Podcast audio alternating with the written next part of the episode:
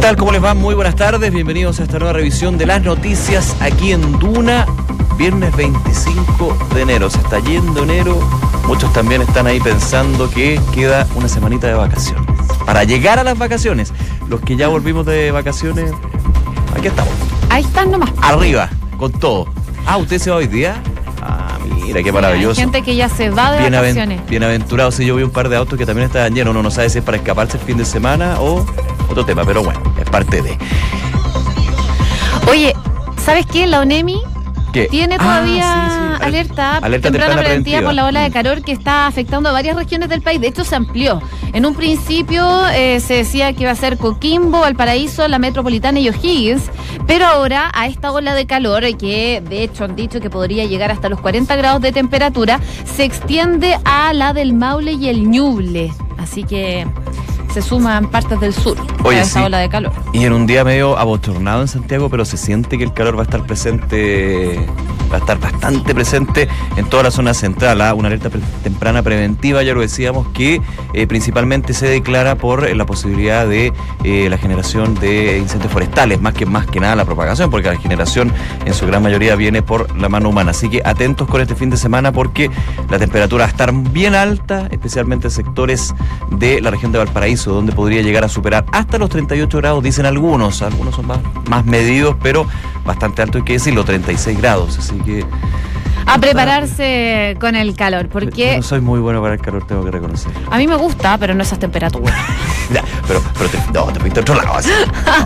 No, no podría decir Se fueron al chancho. Se fueron al chancho, eso. Oye, eh, muchas noticias eh, que están marcando la jornada el día de hoy. Una de ellas, el eh, caso Catrillanca. ya empezó, la, bueno, empezó hace rato, pero sigue, continúa esta audiencia de formalización de los ex GOPE de carabineros y también del abogado del caso por el homicidio de Camilo Catrillanca. Hoy entonces era esperado que comenzara esta audiencia que se está desarrollando en el juzgado de garantía de Coyipulli y hasta las afueras del recinto han llegado también representantes mapuches para acompañar a la familia del comunero en este caso. Se han sabido algunas cosas de los peritajes. La PDI dio algunos datos del informe balístico que eh, mató finalmente a Camilo Catrillanca. Les vamos a estar contando en detalles de esa situación.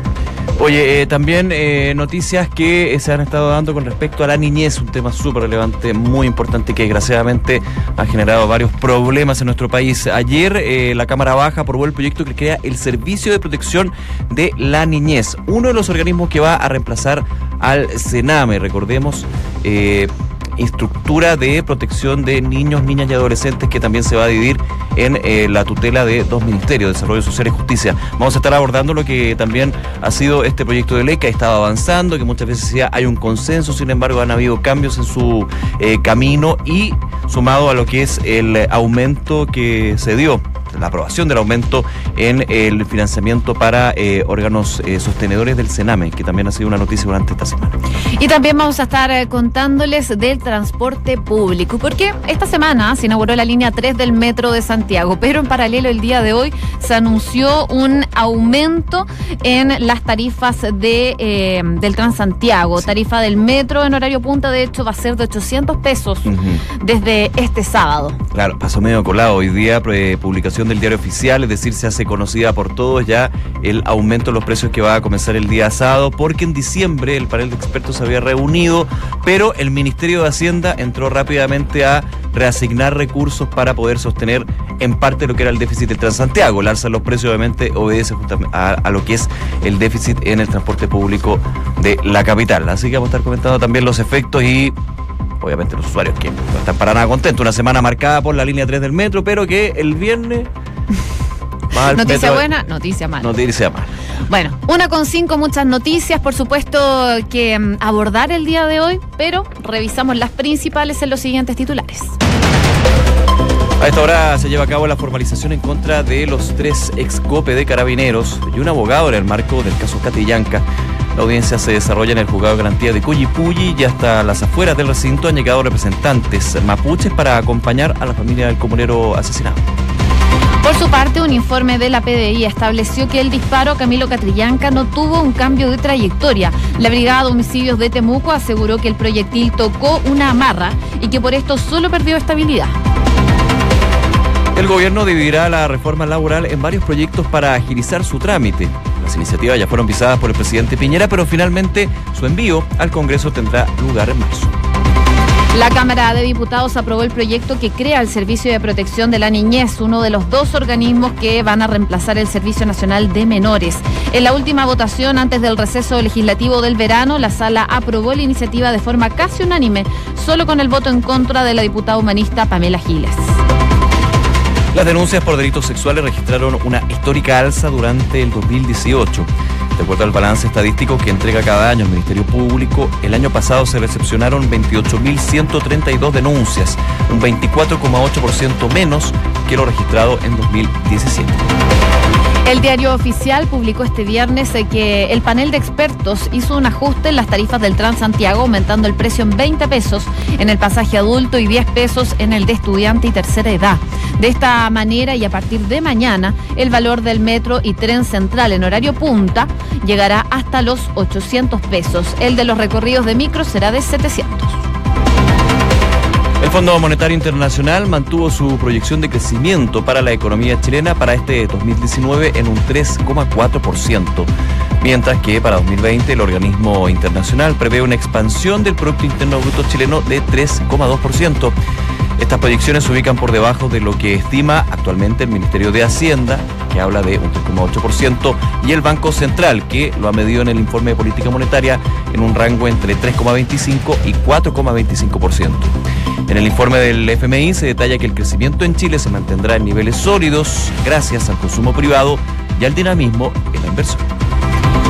Con siete minutos, revisamos las principales eh, noticias de esta jornada. Una de ellas eh, lo adelantábamos durante la mañana porque comenzó bien temprano una audiencia de formalización que era esperada para el día de hoy, que es en contra de los ex carabineros y también un abogado en el marco del eh, derivado del homicidio del caso Catrillanca. Esta audiencia se está desarrollando en el juzgado de garantía de Coyipulli y hasta las afueras del recinto han llegado representantes mapuches como les contábamos en un principio, para poder acompañar a la familia del comunero Camilo Catrillanca. De esta manera, el Ministerio Público va a formalizar por obstrucción a la investigación a los carabineros Manuel Valdivieso, Jorge Contreras y Gonzalo Pérez, y también al abogado Cristian Inostroza por obstrucción y prevaricación. Según indicaron, los padres del joven asesinado se encuentran de público en este tribunal, audiencia que por supuesto continúa, pero en la que también se iba a entregar un informe que eh, es clave, ¿eh? porque ¿te acuerdas cuando partió el caso Catrillanca? Se hablaron de muchas hipótesis de la muerte de Camilo Catrillanca. Claro, que hubo enfrentamiento, que hubo enfrentamiento. de que hubo un eh, disparos cruzados donde terminó interceptado Camilo Catrillanca. Habían varios escenarios que evidentemente y una bala que había se daban. Y una bala que habría impactado el neumático del, del tractor, ¿te acuerdas? Y que decían que había rebotado. Bueno, al parecer esa hipótesis quedó totalmente descartada. Claro, porque justamente el día de hoy eh, se hace público un informe pericial de la Policía de Investigaciones, un informe de avance, de hecho, sobre la trayectoria de la bala que terminó finalmente con la vida de Camilo Catrillanca. Según estableció la Brigada de Homicidio de Temuco, de la PDI, el proyectil no tuvo un cambio de dirección, aunque sí rozó en una goma adosada al tractor. Entonces, claro, dice, no es que haya rebotado en uno de los neumáticos, efectivamente rozó, rozó, no rebotó, que esa es la diferencia con una goma, pero uno podría entender en base a este informe de avance, falta el informe ya definitivo, con este antecedente uno podría entender de que se confirma que el disparo fue directo hacia el eh, torso, hacia la espalda, o en este caso el, cráneo eh, de Camilo Catillanca que finalmente le dio la muerte. No habría habido un rebote. ¿Por qué? Porque es evidente, si hay un rebote, se entiende que la alevosía con que actúa el disparador en este sentido es distinta. No fue directamente a la persona, sino que fue para tratar de que parara, por ejemplo. Claro, o, tiene un rango, un rango accidental. Así que ese es el elemento que se está eh, entregando el día de hoy en el eh, juzgado, en el tribunal. Y eh, la defensa de los imputados, de los tres imputados, los tres excope de carabineros, de hecho ya van a presentar un peritaje privado que dicen, la defensa descartaría la hipótesis, que sería por tierra lo que es el informe de la Policía de Investigaciones. Así que son elementos que se van sumando dentro, de una larga larga historia con respecto al caso Catillanca que ha significado varios eh, temas en carabineros y también en lo que ha sido la autoridad regional, por ejemplo, la eh, renuncia en su mayor, eh, en, su, caso. en, su caso del intendente Luis Mayol y el cambio por Jorge Aton en la intendencia de la Araucanía, por ejemplo, por nombrar solamente un caso y también lo que ha sido la caída del ex comandante en jefe. El general director de Carabineros. de Carabineros, estoy mezclando totalmente ya.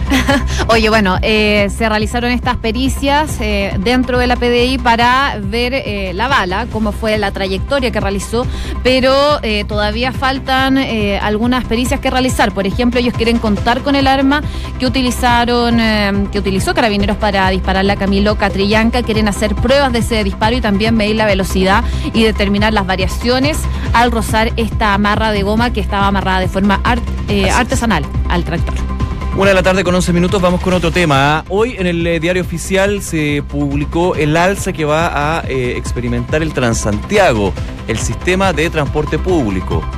O sea, subterráneo, el metro. El metro de hecho va a llegar en una punta a 800 pesos en una semana marcada por la inauguración de la línea 3 del metro. Mucha felicidad, pero que los usuarios se encuentran de sopetón con esta alza que va a comenzar en la medianoche de este sábado. Y también va a haber un aumento en los recorridos de los buses, finalmente todo el sistema. ¿Y por qué viene este, esta alza que fue decretada por el panel de expertos? principalmente para ir solventando de alguna manera el millonario déficit que va arrastrando desde hace bastante tiempo el eh, Transantiago. Un déficit que se va arrastrando, pero que también obedece mucho a que durante el 2018 eh, impactó los costos, el precio del combustible. Claro, ahora tenemos un combustible que está un poquito más bajo, pero evidentemente durante gran parte del 2018 lo tuvimos muy, muy arriba y eso impactó. Eh, hay que estar atentos, por supuesto, a lo que son las reacciones, pero este es un comité, un panel de expertos totalmente independiente, no hay aquí tema político, hay un tema de eh, sumar y restar. Y esta suma y resta obliga a que, como tú decías, José, los titulares hay un aumento en todos los pasajes, dependiendo obviamente de la hora peak y o la hora valle, por ejemplo, el caso del metro. Lo último, en diciembre, de hecho, ya se esperaba que se diera esta nueva alza de 20 pesos pero se aplazó hasta enero. Más que se aplazó, el panel de expertos dijo en enero, a mediados de enero, vamos a definir si efectivamente hay que eh, concretar el alza. ¿Por qué? Principalmente porque en diciembre el Ministerio de Hacienda, a través de una reasignación de recursos, logró de alguna manera postergar esta decisión. Finalmente, se tuvo que dar igual. Una con 13 minutos, vamos a otros temas también porque ayer escuchábamos al presidente Sebastián eh, Piñera que promulgó la ley que aumenta la subvención a las residencias colaboradoras del Sename. Esto después de nueve meses de tramitación en el Congreso y tras conocerse también una serie de irregularidades en el Sename. Y también ayer la sala de la Cámara de Diputados aprobó en primer trámite el proyecto de ley que mm, crea el Servicio Nacional de Protección Especializada de la Niñez y la Adolescencia, cual modifica el actual servicio de menores. Queremos hablar sobre esta situación con la subsecretaria de la Niñez, Carol Baum. ¿Cómo está? Muy buenas tardes. Hola, muy buenas tardes, Josefina y Nicolás. Muy buenas tardes, subsecretaria. Primero, comenzar con eh, la iniciativa que aumenta el financiamiento para los organismos sostenedores. ¿Cuál es la eh, opinión que tiene usted eh, en un proyecto que en algún minuto también peligró? La oposición, de hecho, no quería aprobar justamente el aumento en el financiamiento para estos organismos por criticarlos directamente, decir que son parte del problema el Sename. Bueno, efectivamente tenemos buenas noticias esta semana. Solamente, además de la promulgación del aumento de la subvención, tenemos pasando a segundo trámite la ley eh, que termina con el Sename, que van de la mano, porque nosotros originalmente eh, que queríamos eh, eh, aumentar en forma más rápido de lo que salió efectivamente la subvención porque tenemos una necesidad real, urgente con nuestros niños. Nosotros a los organismos colaboradores le estamos exigiendo muchas cosas y no le estamos dando los recursos para eso. Y como garantes de los derechos de los niños debemos asegurar que ellos puedan tener los recursos para eso y no están haciendo así. Entonces, efectivamente, cuando dice hay vulneraciones, hay situaciones irregulares, no se está haciendo cargo eh, en forma efectiva de tratar a los niños como corresponde, eh, esa, eso es así, pero tenemos una responsabilidad nosotros eh, también en eso. Y para eso se solicitó en forma urgente el aumento de la subvención.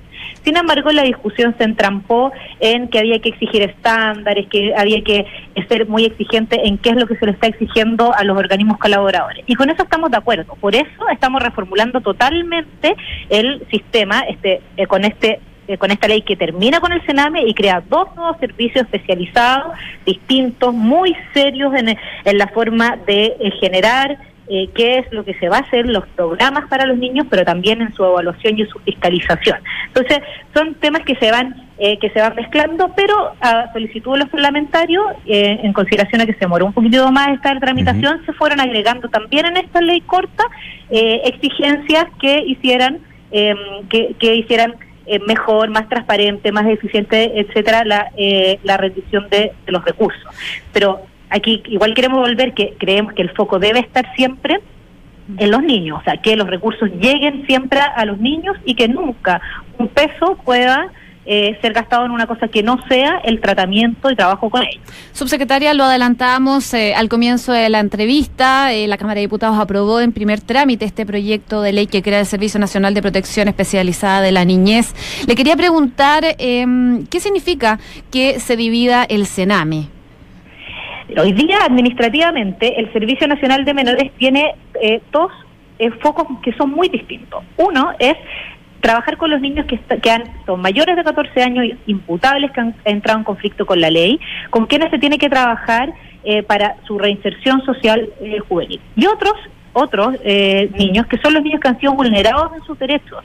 Y esos nunca debiesen haber estado bajo eh, una dependencia de justicia porque no son niños que han estado eh, que han tenido un problema con la justicia no es rol de justicia ni de carácter ni punitivo no son infractores de la ley finalmente. No exactamente son niños que ellos han sido víctimas por lo tanto corresponde que esté como van a estar ahora bajo desarrollo social bajo la subsecretaría de la niñez que es la, esta subsecretaría nueva que se creó durante este año y lo implementamos y bajo desarrollo social porque la verdad que son niños vulnerables o niños que tienen que por su condición de niños son vulnerables. por lo tanto, distintos son focos distintos. Entonces, lo que va a estos dos servicios, que igual van a, vamos a tener que trabajar siempre coordinadamente, van a tener focos distintos para hacer cosas distintas sin perjuicio de que efectivamente vamos a tener que vamos a tener que eh, verificar bien que haya hay niños que están en reinserción social juvenil que han sido vulnerados y hay niños menores de 14 años que aun cuando son inimputables entran en conflicto con la ley. Entonces, igual vamos a tener que coordinar ambos servicios, pero son focos distintos y eso es muy muy importante y, eh, y hace muchos años que, que, que se nos viene solicitando por parte del Comité de Derechos del Niño, por parte de UNICEF, hacer esta separación para una mejor atención de nuestros niños. En ese sentido, eh, subsecretaria, estamos conversando con la subsecretaria de la Niñez, Carol Baum. ¿Cuál es también la expectativa que tiene el gobierno con respecto a los cambios y por sobre todo a el plazo y los tiempos que se van a desarrollar? A ver, la situación del Sename, eh, por supuesto que durante el 2016, 2017 se fue evidenciando la gravedad del problema uno que para muchos era un problema que se arrastra hace muchísimo tiempo. Y muchos dicen que aquí los cambios, aunque hay un consenso a que todos evidentemente quieran poner a los niños, niñas y adolescentes eh, en primer lugar, se ha demorado muchísimo. ¿Cuáles son las garantías para que estos cambios, que son positivos, que son beneficiosos, se puedan cumplir, pero ahora ya? No sé si ahora ya, pero en el corto plazo tenemos dos agendas separadas. Mira, nosotros tuvimos la suerte de que construimos el programa de gobierno antes de asumir. Entonces, cuando nosotros llegamos el 11 de marzo, teníamos bien clara cuál era nuestra hoja de ruta. Después hicimos el Acuerdo Nacional por la Infancia, que estableció énfasis, énfasis y una ruta clarísima, consensuada, transversal, para ver qué es lo que queremos hacer. Y hay dos roles, hay tres roles, voy a diseñar tres roles distintos. Uno, los cambios administrativos y que tienen que ver con los niños que actualmente están en el sistema que se están haciendo desde ya. que esos cambios más rápidos de hecho, eso es lo positivo. y se están haciendo desde ya, desde y se refleja en el presupuesto 2019 y está evidencian cambios totales como por ejemplo el trabajo de la revinculación familiar, el trabajo con los niños y sus familias, el cierre de las residencias masivas que el 2020 ya van a estar todas cerradas y transformándolos estas 11 residencias masivas en 42 residencias más pequeñas, la creación de ofertas en lugares que, no hay, como por ejemplo una residencia que no había en que una residencia que prontamente se va a abrir en Magallanes, en lugares donde no había, y esas son medidas que se están tomando urgentes ahora desde la Dirección Nacional del Sename, liderada por, la, por Susana Tomba. Por otra parte, tenemos todo lo que tiene que ver con el, trabajo preventivo, que lo estamos desarrollando desde la Subsecretaría de la Niñez.